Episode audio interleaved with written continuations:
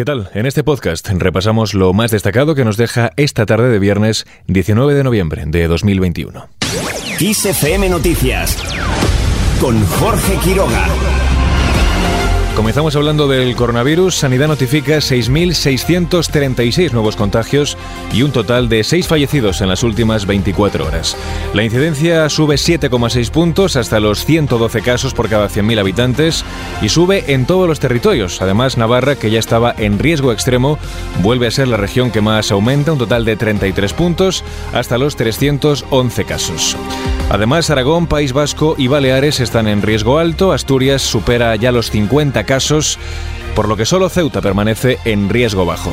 Navarra, de hecho, ya ha anunciado que pedirá la aplicación del pasaporte COVID para los próximos meses, en concreto desde el 27 de noviembre hasta el 6 de enero, una reclamación a la que también se suma Aragón.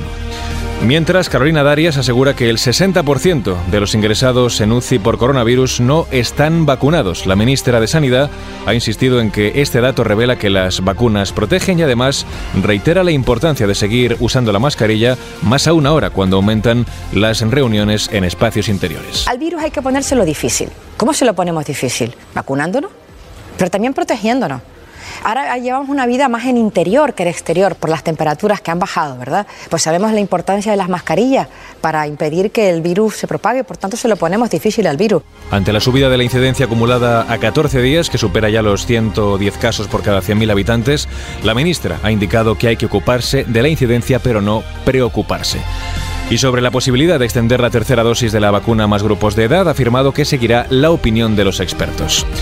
Seguimos hablando del coronavirus, pero ahora ya en clave internacional, ya que Austria impone restricciones severas en su territorio. Confinamiento general desde el lunes y vacuna obligatoria en 2022. De hecho, el canciller federal, Alexander Schallenberg, anuncia que el confinamiento se extenderá durante 20 días, ya que la tasa de contagios en el país es una de las más altas del continente, casi mil casos por cada 100.000 habitantes.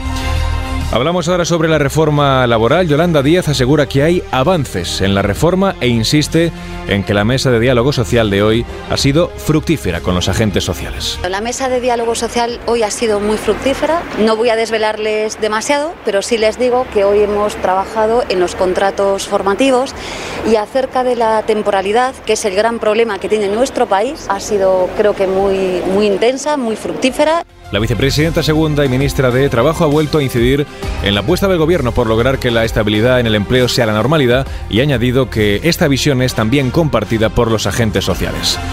Por otro lado, el Gobierno se compromete a presentar la próxima semana un paquete de medidas para los transportistas. Ambas partes han mantenido hoy una reunión de más de tres horas y media por primera vez tras el cierre patronal anunciado para los días 20, 21 y 22 de diciembre. Pese a que solo se han iniciado las conversaciones, el objetivo es evitar parar la actividad en fechas clave para el transporte y también atender sus reclamaciones.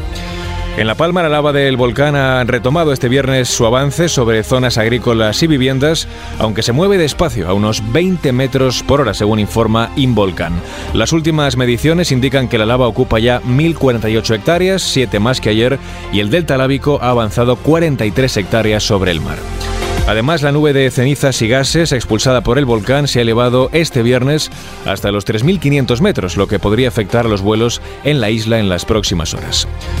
Y terminamos, 11 cocineros españoles aspiran a representar a España en el Bocuse d'Or Europa. Todos ellos están reunidos hoy y mañana en Valladolid en el Campeonato Nacional de Cocina y Repostería y aspiran, como decimos, a representar a España en este prestigioso certamen de cocina que se celebrará el próximo mes de marzo en Budapest.